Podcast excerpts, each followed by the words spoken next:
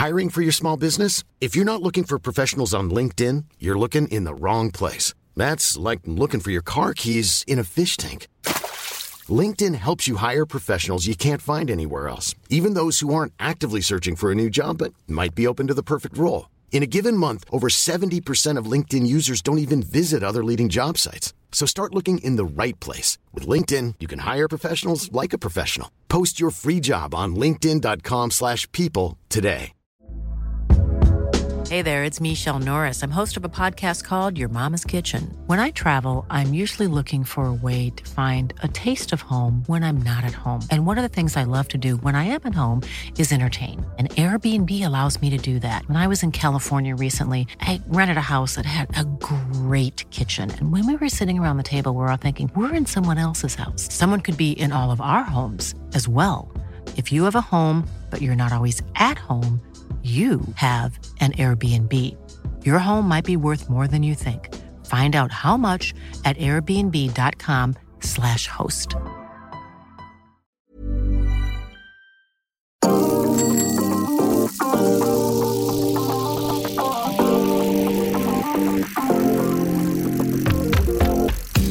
Est de retour dans le podcast Saderail pour débriefer cette jolie quatrième étape entre Redon et Fougères. Une étape euh, marquée, cette fois-ci pas aucune chute. hein. Pour une fois, euh, c'est la première depuis le, début de ce Tour de France. On en parlera d'ailleurs de ces nombreuses chutes dans cette dernière partie, le, sprint final. Mais avant ça, on va parler du vainqueur du jour, le beau vainqueur, Mark Cavendish, le Britannique, euh, qui remporte euh, sa 31e victoire sur le Tour de France et à seulement 3 unités du grand Eddy Merckx. On discutera de l'homme de Man dans la première partie dans, dans le départ et puis il y aura aussi les, les rubriques hein. on attaque on n'attaque pas et bien sûr les petits paris parce qu'on adore parier euh, euh, en fin d'é- d'émission sur ce chrono à Laval et pour m'accompagner aujourd'hui nous avons Jérémy Saakian qui est de retour bonjour Jérémy Salut Johan, salut à tous. on a aussi Rémi Dos Santos qui est souvent présent à mes côtés Bonjour Johan, bonjour à tous. Ravi de revoir Jérémy Savakian. Ah, ravi, carrément. Euh, pas de quiz pour Jérémy Sakian cette fois-ci, Euh, mais euh, bon, ça sera pour, une prochaine fois. En attendant, on va parler de, l'homme de Man, Mark Cavendish, qui a remporté cette quatrième étape du Tour de France. Mark Cavendish euh, qui remporte euh, cette quatrième étape. Euh, Alors le, Britannique qu'on attendait peut-être plus parce que à 36 ans, l'homme de, de Man tout simplement, eh ben voilà, il était un peu disparu. Il avait un peu disparu des, radars. Cette victoire, les gars, elle vous a surpris ou elle vous a pas surpris, Jérémy? Est-ce que, est-ce que, toi tu t'attendais à une victoire de Mark Cavendish qu'on avait revu au plus haut niveau cette saison avec quelques victoires sur le Tour de Turquie et sur le Tour de Belgique? Oui, voilà, c'est surtout ça, euh, les points sur lesquels il faut insister, c'est que Cavendish avait annoncé les prémices d'un retour au plus haut niveau. Euh, cette victoire de Cavendish il y a deux semaines, je l'aurais pas imaginé dans la mesure où je pensais que Sam Bennett serait sur le tour. À partir du moment où Cavendish est entré dans les huit de la de Knack, on se doutait bien qu'il n'était pas là pour faire de la figuration. Donc aujourd'hui, avec l'abandon d'Iwan, avec le Merlier qui s'est sacrifié pour Philipsen, c'est pas une grande surprise pour moi de voir Cavendish triompher. Ouais, Rémi, toi, c'est pareil, euh, parce que je crois qu'on en avait parlé dans le, le débrief avant-tour sur euh, Mark Cavendish. Euh, je sais plus qui ne croyait pas en une victoire de, euh, du Britannique sur, sur le Tour de France. Euh, Est-ce que c'était toi? Est-ce que tu te souviens? Alors, il me semble que c'était Brice, parce que moi j'ai toujours des très bons paris, donc je, je sais même pas pourquoi on pense que ce serait moi. Vrai, c'est vrai. En, non, en vrai, je suis quand même assez surpris de le voir gagner aussi vite et autant en puissance en plus. Euh, on a vraiment, on a revu euh, le Cavendish d'il y a, quelques années, euh, qui a fondu sur Philipsen et, et, Boll dans le final, qui a résisté au retour de Boigny. Il a été monstrueux dans, ce, dans, dans ces 200 derniers mètres. En plus, c'était pas, c'était vraiment pas un final facile. Et le voir, je m'attendais éventuellement à ce qu'il gagne une, étape, mais si tôt dans ce tour, c'était, à mon sens, c'est à mon sens très étonnant. Mais euh, on savait qu'il était de retour parce que voilà, il avait quand même signé des, belles victoires. Après, il n'avait pas affronté tous les meilleurs. Euh, voilà, le, le cave reste le cave, tout simplement. Ouais, alors qu'un hélicoptère passe euh, juste au-dessus de nous, ici à, Fougères, donc ça fait un petit peu de bruit, mais on est, toujours présent avec vous. Mark Cavendish, 31 victoires, bah, il est à plus qu'à 3 unités de d'Eddy Merckx. hein. Est-ce que vous pensez qu'il peut aller chercher Eddy Merckx maintenant qu'on le voit aussi euh, facile sur, euh, sur ce Tour de France? Est-ce que c'est possible pour vous? Pour moi, c'est pas possible. En tout cas, pas cette année. Je pense euh, qu'Alpecin Phoenix fera pas deux fois la même erreur de privilégier euh, Philipsen à, à Cavendish. Pour moi, Cavendish est capable d'en regagner une. De là à en gagner trois cette année, je suis pas certain. Et puis l'année prochaine, bah, encore faut-il que Cavendish euh, euh, soit de nouveau euh, compétitif, soit aligné. Donc ça fait beaucoup de, con- conditions.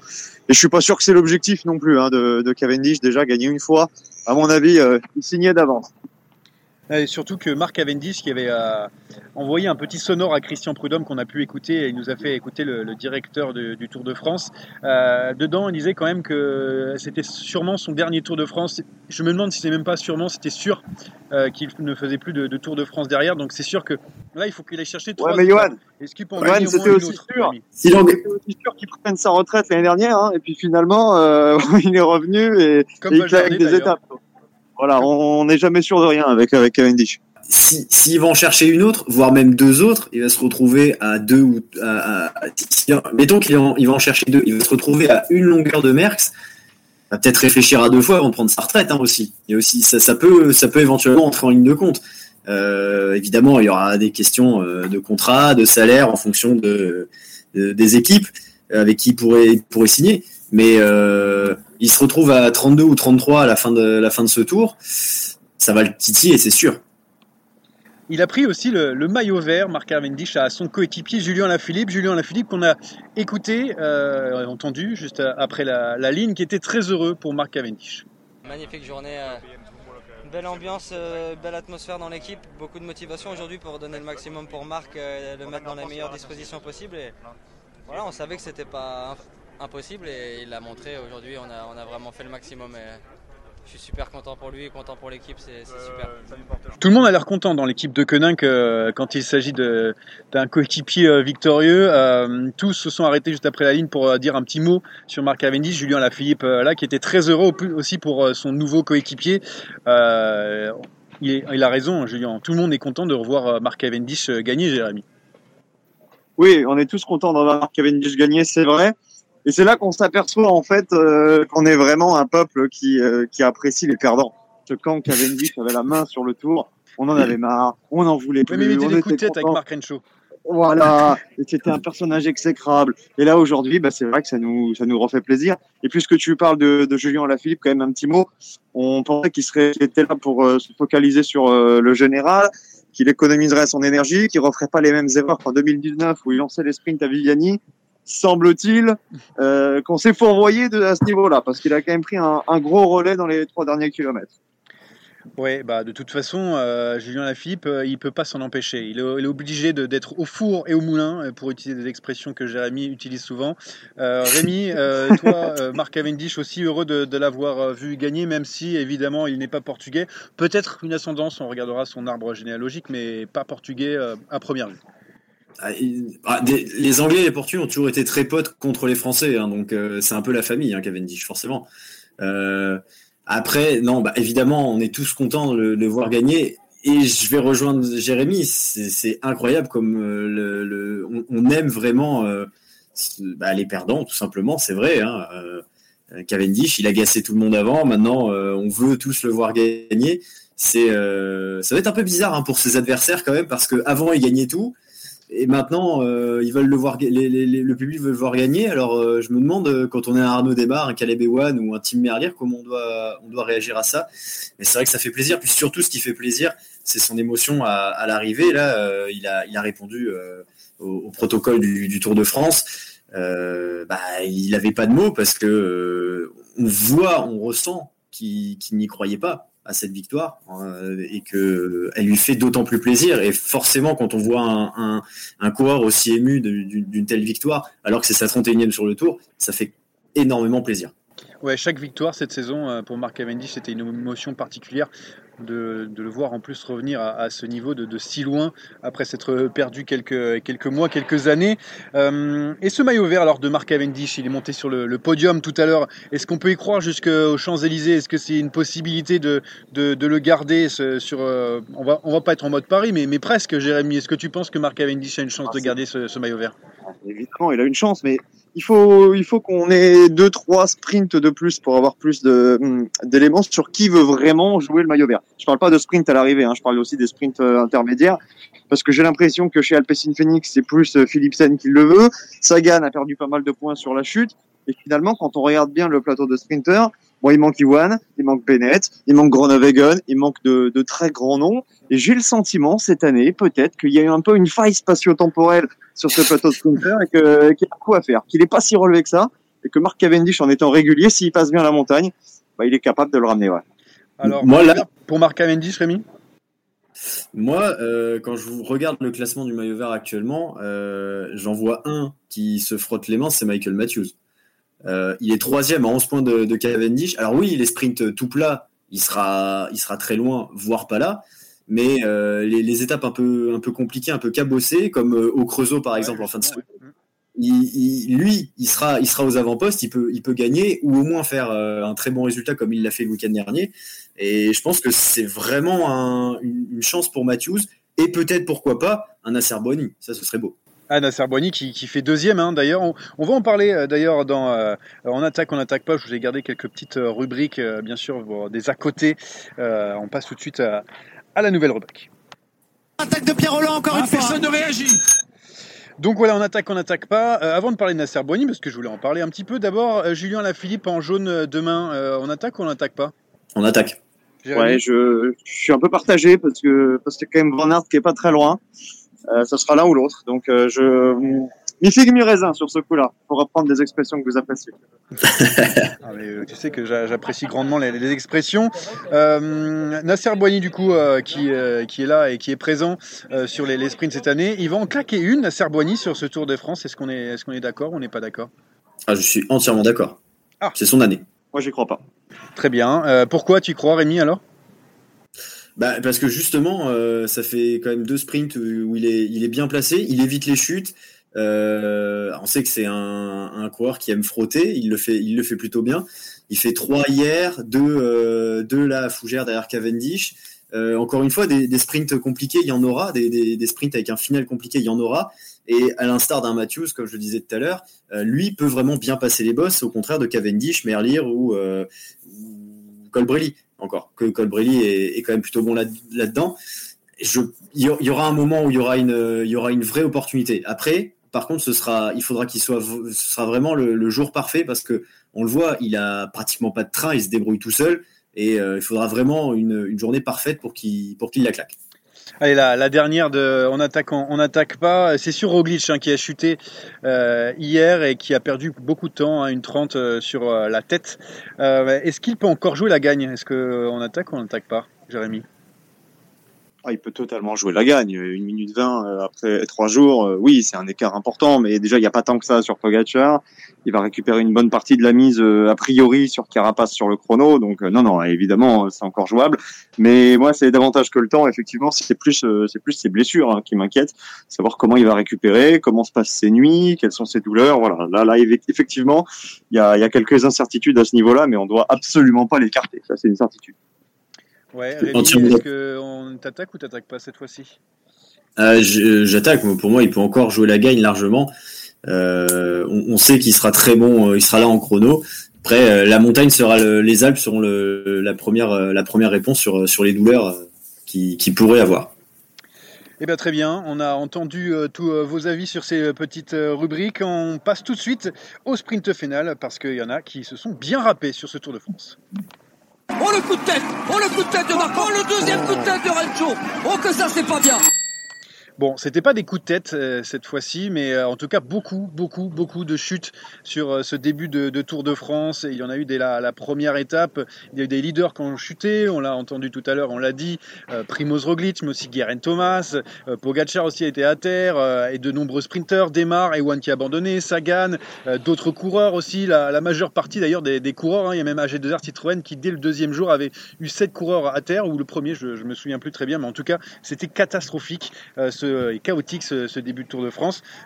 Qu'est-ce que vous en pensez? Est-ce que vous trouvez que c'est normal? Est-ce que c'est comme ça à peu près chaque année, mais on se souvient plus d'un an à l'autre? Parce que l'année dernière, à Nice, il y avait quand même cette, cette bah, deuxième étape totalement glissante, ou cette première étape qui était totalement glissante, et finalement, on a eu beaucoup de chutes aussi. Vous trouvez ça normal qu'on ait autant de chutes dans, dans ce Tour de France, Jérémy? Alors moi déjà, je dissocie la première étape avec cette énorme chute qui était de la faute euh, d'une spectatrice, euh, avec euh, avec celle qu'on a connue hier, où là la responsabilité est clairement engagée du côté des organisateurs. On considère même que c'est inadmissible d'avoir proposé un parcours aussi dangereux dans les dix derniers kilomètres. Maintenant, je pense que le message a été entendu. Il y aura encore d'autres étapes piégeuses de ce que j'ai vu des arrivées avec des virages à 200 mètres. Ça, je pense qu'il faut qu'on commence à les bannir de plus en plus. Maintenant, euh, voilà, le message a été entendu, les coureurs ont, ont, élevé la voix, Marc Madio a passé son coup de gueule traditionnel et euh, charge aux organisateurs d'évoluer là-dessus. Marc Madio qui a passé un, coup de gueule sur France Télévisions, euh, il y a aussi Vincent Lavenu qui, qui aussi s'est exprimé euh, bien sûr sur, sur cet événement et notamment cette grève hein, qu'il y a eu après ces, ces nombreuses chutes ce matin à Redon. voilà ce que, ce que dit Marc, Vincent Lavenu, je vais y arriver. Il y avait d'énervement à l'arrivée suite à ce qui s'est passé, mais encore une fois, euh, on peut crier au loup et, trouver tous les mots de la terre. À, voilà, un coup, c'est les organisateurs, un coup c'est l'oreillette. Bon, je pense qu'on sait que le début du tour c'est toujours dangereux, certes. Effectivement que les routes doivent être adaptées, notamment pour le premier sprint. Les deux premiers sprints du tour sont toujours très dangereux. Mais évidemment, je pense qu'il y a certains sprinteurs qui ont pu se calmer un petit peu. Il y a aussi quelque chose qui, qui est flagrant, c'est qu'aujourd'hui, toutes les équipes de leaders veulent absolument être à l'avant au même moment où les équipes de sprinteurs veulent rouler. Je veux dire, euh, quand les routes font 6 mètres de large, tu peux pas mettre le peloton. Donc euh, la tension, elle est, elle, est, palpable, elle est là, elle est présente.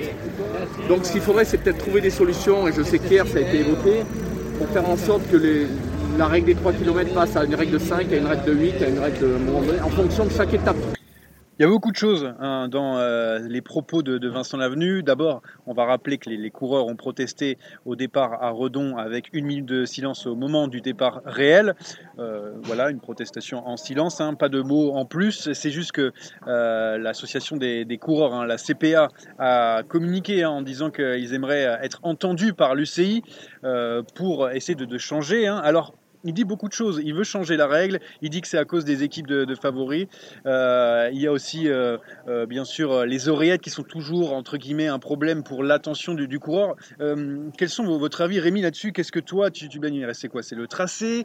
C'est les oreillettes? Voilà, il y a beaucoup de choses qu'on peut, blâmer sur, ce, ce, début de Tour de France et ces nombreuses chutes. Alors moi, euh, alors les oreillettes, c'est vrai que personnellement, j'avais pas pensé. Euh, évidemment, le tracé, quand les organisateurs euh, tracent leur euh, parcours, ils se doutent bien qu'à 10 km de l'arrivée, ça va visser dans tous les sens et que les équipes de sprinteurs vont vont rouler fort pour rattraper potentiellement l'échappée ou de toute façon empêcher toute attaque. Donc déjà en amont, il faudrait réfléchir à ça. Maintenant, le, point de, vue de Vincent Lavenu sur euh, les équipes de, de leaders, je le reçois totalement et je pense que la faute, elle est aussi partagée. Encore une fois, c'est très, c'est impensif, mais les coureurs font la course. Et même si on ne peut pas reconnaître 200 bornes, enfin même les 3500 km du, du, parcours, et, il y a certains endroits où euh, on, sait, que ça peut être dangereux et il y a peut-être quelque chose à faire. Et c'est vrai que ces équipes de leaders, qui euh, veulent maintenir euh, leurs leur euh, favoris dans les 20 premiers alors qu'il y a des trains de sprinters qui sont lancés, bah forcément, il n'y a, a plus assez de place. Tu parlais tout à l'heure de la, de la chute à, Nice l'année dernière dans la, première étape. Il faut se souvenir qu'elle est provoquée par les Ineos qui roulent à fond pour placer Bernal au sommet du, enfin à l'avant du peloton et qui donne un énorme coup de patin sur route glissante dès que la bannière des 3 km est passée. Et d'ailleurs, ça avait provoqué notamment la chute de Thibaut Pinot. Donc, euh, ouais, pour moi, les torts, ils sont vraiment partagés sur ce, sur ce point de vue-là. Et peut-être que changer euh, la règle des 3 km pourrait être une solution. Moi, ça m'énerve d'entendre cette règle des 3 km. Enfin, je vous dis ça parce qu'en gros, ils veulent la, changer en fonction des étapes à 8, 5, 8, 10 km. Mais pourquoi pas 100 km On arrête, on n'a qu'à neutraliser les étapes. On fait juste courir les sprinters euh, dans ces étapes plates et puis les favoris, on les met de côté. Comme ça, on les met directement, on les emmène en bus à l'arrivée et comme ça, tout le monde est content. Il n'y a pas de chute. En fait, c'est juste ça qui m'énerve. En fait, on peut pas arrêter au bout d'un moment de mettre 5, 8, 10 km en termes de Enfin voilà, après tout le monde doit en profiter et tout. Il faut, il faut aller. Enfin, je, moi c'est mon avis, mais je sais pas ce que tu en penses, Jérémy. Non, mais je suis d'accord avec toi. Tu déplaces la règle des 3 km au 10 km, et ben tu auras le même problème à 15 km de l'arrivée pour que les, les, les, coureurs du général se replacent avant les 10 bornes. Et puis, ça n'empêchera pas toujours le problème euh, des, des cassures qui, elles, sont comptabilisées s'il n'y a pas d'incident technique ou s'il n'y a pas de chute. Donc, les, les, leaders vont continuer de courir devant, quoi qu'il advienne. Donc, cette règle des 3 km, c'est c'est pas, à mon avis, la solution. Les oreillettes, j'entends aussi le problème. Je pense pas que ce soit le, le problème majeur sur ce début de tour. Pour moi, vraiment, ce qui est à remettre en, question, c'est le tracé sinueux, descendant, avec des virages dans tous les sens, surtout dans les 200 derniers mètres. Et ça, c'est vraiment plus possible. Maintenant, la nervosité du peloton sur un Tour de France, on pourra euh, pas faire grand chose pour pour l'annihiler malheureusement. Ouais, mais ça fait un peu la magie aussi de, ce Tour de France d'avoir des, virages. Ok, ok, c'est peut-être des fois dangereux, surtout avec les aménagements urbains. Hein, qui euh, euh, le disait après dans le son de, l'avenue, donc on n'a pas entendu en intégralité, mais derrière il disait que euh, voilà, on mettait en place des choses pour ralentir les, voitures hein, dans les villes avec des dodanes ou des aménagements voilà, pour rétrécir la voie, mais c'était pas bon voilà, pour les, coureurs, les cyclistes, on n'y pense pas vraiment. Donc il y a ce, ce problème-là. Mais voilà, on a le droit aussi de mettre des virages à 150 mètres de l'arrivée. La, c'est juste que les coureurs doivent adapter leur, leur allure à ce moment-là. Il y aura toujours c'est, les sprinteurs qui vont vouloir prendre l'intérieur, comme a fait Caleb Iwan, au risque de toucher la roue du mec de devant.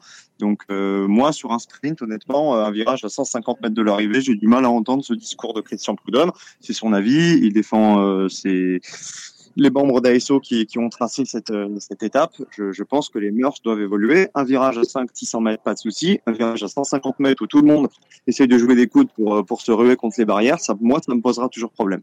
Tu es, aussi d'accord, on t'a pas entendu là-dessus. Euh, Est-ce qu'il faut abroger la règle des 3 km Est-ce que pour, pour toi, il faut changer un peu les, les tracés Ou c'est juste, comme on le dit souvent, les coureurs qui font la course, ils arrivent à 100 km/h dans un virage, c'est sûr qu'il y aura de la casse bah, le, souci, oui, les coureurs, j'y ai dit tout à l'heure, hein, les coureurs font la course et euh, parfois il faudrait peut-être qu'ils adaptent un petit peu le, truc. Après, c'est vrai que c'est euh, un petit peu. Euh, ça, a toujours été ça, hein, ce côté, les sprinters un peu kamikazes qui arrivent à 70 avant un virage. ça, ça changera pas. Il y aura toujours quelques coureurs qui tenteront le coup et si ça passe, ils auront gagné et ils auront eu raison. Donc c'est compliqué. Je pense que oui, adapter les tracés, ça reste quelque chose qui est qui est faisable normalement. Le, le, le, problème principal, à mon sens, c'est vraiment ce, un petit peu ce deux poids deux mesures euh, qui touche, euh, qui touche au, au règlement et, euh, et, à tout ce qui touche au cyclisme, parce que euh, on met des règles absurdes sur la hauteur des sockets des, des coureurs, mais par contre, on, les pas, ça, ouais. on les aide pas pour, pour justement des tracés et tout. Donc, je comprends le, je comprends l'énervement des, des, coureurs qui se sentent tout sauf aidés, protégés, écoutés. Et, euh, et, je comprends tout à fait le ras-le-bol qu'ils ont eu hier. Après, il y aura toujours des chutes, quoi qu'il arrive, de toute façon, hein, même si euh, tu, mets un final de deux bornes tout droit, bon, ce sera chiant déjà, mais euh, surtout, il y aura quand même des chutes dans des sprints, et ça, ça, ça changera jamais. Il y a quelque chose aussi qu'on a pu remarquer, euh, en tout cas ici sur, sur le, Tour de France, c'est qu'il y a des coureurs qui évitent constamment les, les chutes. Bon, Sagan, il c'était un pro de ça. Bon, il n'a pas eu de chance parce que Ewan, il l'a pris en, plein, de plein fouet. Mais euh, un gars comme Julien Lafilippe, par exemple, toujours bien placé et tout, il ne tombe quasiment jamais. Peut-être aussi à voilà, éduquer un petit peu le, le coureur cycliste, peut-être euh, voilà, hein. de faire des petites choses. Mais franchement, Julien, il ne tombe jamais, c'est incroyable. Ah bah, il, est, il est tombé sur la première étape, il avait le genou en sang. Alors, ça, il n'a pas, il a pas eu de conséquences, mais il a quand même eu des points de suture. Il tombe peut-être moins, mais je pense que personne n'a le totem. Hein. Tu cours à l'avant, tu as moins de chances de tomber, mais ça peut, ça peut tomber sur n'importe qui. Regarde, quasiment tous les favoris sont, sont allés par terre. Bah, Tony Martin, il était tout devant. Hein. Excellente analyse, Monsieur. Ouais. Comme d'habitude, on, on va voir si l'analyse est bonne, toujours, en tout cas euh, pour les paris, parce que c'est l'heure du pari. Ah, c'est même pas vrai. Bon, il qu'on les paris, c'est vrai. Euh, Pour les paris, on va parier sur l'étape entre Changer et Laval, le contre-la-montre, le premier contre-la-montre de ce Tour de France, premier moment important pour euh, les leaders. Hum, On va faire deux choses. Le vainqueur de l'étape et celui qui est en jaune à la fin de ce contre-la-montre. Le vainqueur de l'étape, d'abord pour Rémi. À la Philippe. Vainqueur de l'étape, oh. carrément. Ok, Jérémy. Van Aert. Van Aert. Euh, Van Aert, ok, euh, mais il s'est bien préparé pour ça. Et moi, je vais, je vais mettre un petit Stéphane Kung qui va faire euh, plaisir ouais. à Marc Madio dans, dans, sa patrie. Donc pourquoi pas Stéphane Kung, le, le, Suisse. Donc Rémi, si on suit bien la logique, après tu, tu m'arrêtes si je me trompe. Euh, si Julien Lafilippe remporte le chrono, je pense qu'il a le jaune à la fin. Tout à fait, tout à fait. Je bisse. Jérémy, toi, c'est le jaune, tu, tu avais quelques, euh, Bah, quelques doutes. tout à l'heure, euh, je pense que ça se jouera à pas grand chose entre Alaphilippe et Van Aert. J'ai envie de croire en, en un maillot jaune d'Alaphilippe, mais à mon avis, il va pas y avoir beaucoup de marge. Mais je vais quand même jouer à Alaphilippe pour le fun et parce que j'ai envie de le revoir en juin. Ouais, moi aussi, je, je miserais sur Julien Lafilippe. Alors, deux choses. Je pense qu'il en a fait, entre guillemets, presque e- exprès de perdre ce jaune pour euh, garder un peu d'influx, mais le problème c'est qu'après il a roulé pour Mark Cavendish, donc je me suis un peu trompé. Euh, mais euh, donc je pense qu'il va pouvoir le, reprendre sur ce, contre-la-montre aussi.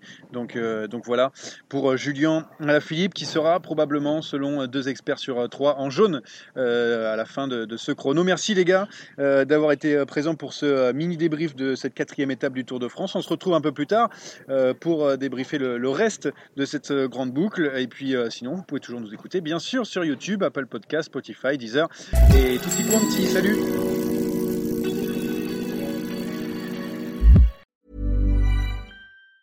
Hey, it's Danny Pellegrino from Everything Iconic. Ready to upgrade your style game without blowing your budget? Check out Quince. They've got all the good stuff shirts and polos, activewear, and fine leather goods, all at 50 to 80% less than other high end brands. And the best part? They're all about safe, ethical, and responsible manufacturing.